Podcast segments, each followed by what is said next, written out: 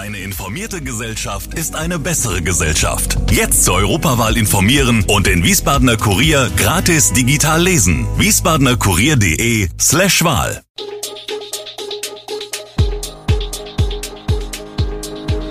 Gude, unser morgendliches News Update. Das Wichtigste aus Wiesbaden für Sie im Überblick. Guten Morgen aus Wiesbaden an diesem 16. Februar. Brand in Asylunterkunft in Hattersheim, keine Müllabfuhr in Wiesbaden und keine Passagierflüge am Freitag in Frankfurt. Das und mehr hören Sie heute im Podcast. Eine dreistöckige Asylunterkunft hat in der Nacht zu Donnerstag in Hattersheim im Main-Taunus-Kreis gebrannt. Der Brand sei vermutlich in der Küche im Dachgeschoss entstanden, teilte die Polizei mit.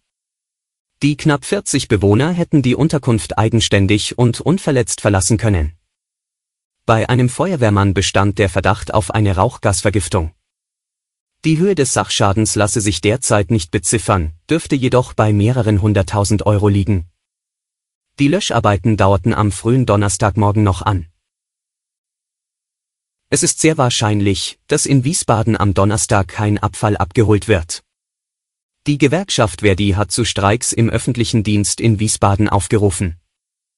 Betroffen von dem Streik sind die kommunalen Beschäftigten der Landeshauptstadt Wiesbaden und ihrer Eigenbetriebe, die Beschäftigten von SW Versorgung, der Entsorgungsbetriebe der Landeshauptstadt Wiesbaden, der Helios Doktor. Horst Schmidt Kliniken sowie der NASPA Direkt und Servicepartner Rhein-Main. Frank Fischer, Sprecher der Entsorgungsbetriebe sagte auf Anfrage, wir gehen davon aus, dass sich viele Fahrer an dem Warnstreik beteiligen. Deshalb wird am Donnerstag kein Sperrmüll abgeholt und vermutlich bleibt auch der andere Abfall stehen. An den Helios Dr. Horst Schmidt Kliniken hat man sich mit Notdienstvereinbarungen, die mit der Gewerkschaft Verdi vereinbart wurden, vorbereitet, so eine Sprecherin auf Anfrage. Vor dem Wiesbadener Arbeitsgericht muss sich aktuell Murat Borcho, der Ex-Geschäftsführer der Wiesbadener AWO verantworten. Verhandelt wird über eine Schadensersatzforderung in Höhe von 24 Millionen Euro, die Borkos ehemaliger Arbeitgeber von ihm fordert.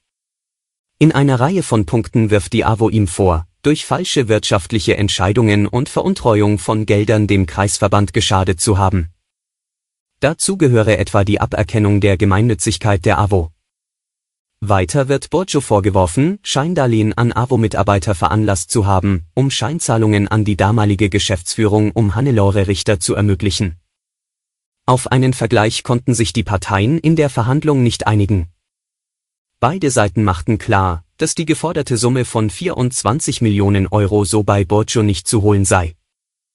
Daher wolle man zunächst weiter Rücksprache mit den beteiligten Versicherungen halten und auch die Entwicklung der anderen Verfahren um die AWO abwarten. Mit einem Verjährungsverzicht der Verteidigung wurde ein vorläufiges Ruhenlassen des Verfahrens beschlossen. Was hat Mainz, was Wiesbaden nicht hat? Familienwissen, einen Wasserspielplatz. Wiesbaden verfügt zwar über zehn Spielplätze mit Wasserpumpen sowie den Medenbacher Spielplatz mit separatem Matschbereich. Doch vergleichbar ist das Angebot nicht mit der Anlage im Volkspark auf der anderen Rheinseite. Damit soll nun Schluss sein, auf der Fläche südlich der Rosel- und Josef-Stock-Kita in den Reisinger Anlagen wird ein Wasserspielplatz realisiert, der auf der Sage um den Riesen Echo basiert. Bis es soweit ist, wird es allerdings noch dauern, was nicht nur an der Komplexität des Vorhabens liegt, für das neben Landschaftsarchitekten auch Fachplaner und Fachfirmen beauftragt werden müssen. Wie das städtische Pressereferat auf Anfrage mitteilt, wird der Baustart voraussichtlich erst im Frühjahr 2024 erfolgen können. Dass die Stadtverordneten das Budget erst Ende 2022 freigeben konnten, habe den Projektverlauf gehemmt, erklärt eine Sprecherin den Hintergrund. Über 100 Kilo Rauschgift konnte die Polizei in einem LKW auf dem Weg aus Spanien nach Frankfurt sicherstellen. Das Fahrzeug konnte nach dem Grenzübertritt nach Deutschland auf dem Gelände einer Firma im Saarbrücker Stadtteil Brebach festgestellt und überprüft werden, wie das Landespolizeipräsidium Saarland und das Hessische Landeskriminalamt am Mittwoch gemeinsam mitteilten. Insgesamt fünf Männer zwischen 33 und 35 Jahren seien vor Ort vorläufig festgenommen worden. Bei der Durchsuchung des LKWs fanden die Einsatzkräfte einen Stahlschrank, der zwischen der Ladung versteckt war und in dem sich das Rauschgift befand. Im Laufe der anschließenden Durchsuchungen an den Wohnanschriften der Tatverdächtigen haben die Ermittler weitere Beweismittel gefunden, die den Tatverdacht gegen vier der fünf Männer bestätigten. Ein 33-Jähriger wurde nach Abschluss der kriminalpolizeilichen Maßnahmen zunächst wieder auf freien Fuß gesetzt.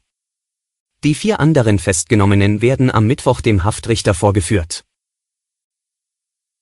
Nach der Streikankündigung der Gewerkschaft Verdi stellt der Frankfurter Flughafen für Freitag seinen regulären Passagierbetrieb ein.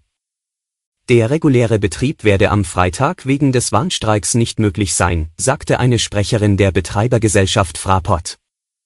Ausgenommen seien Notflüge. In Frankfurt waren für Freitag 1005 Flugbewegungen geplant gewesen, teilte die Fraport-Sprecherin weiter mit.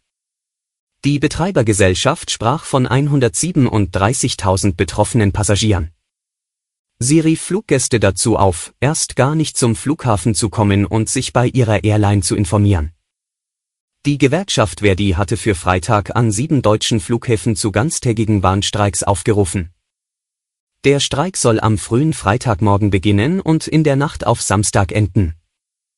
Auch die Flughäfen München und Hamburg hatten angekündigt, den regulären Passagierbetrieb am Freitag auszusetzen. Alle Infos zu diesen Themen und noch viel mehr finden Sie stets aktuell auf wiesbadener-kurier.de.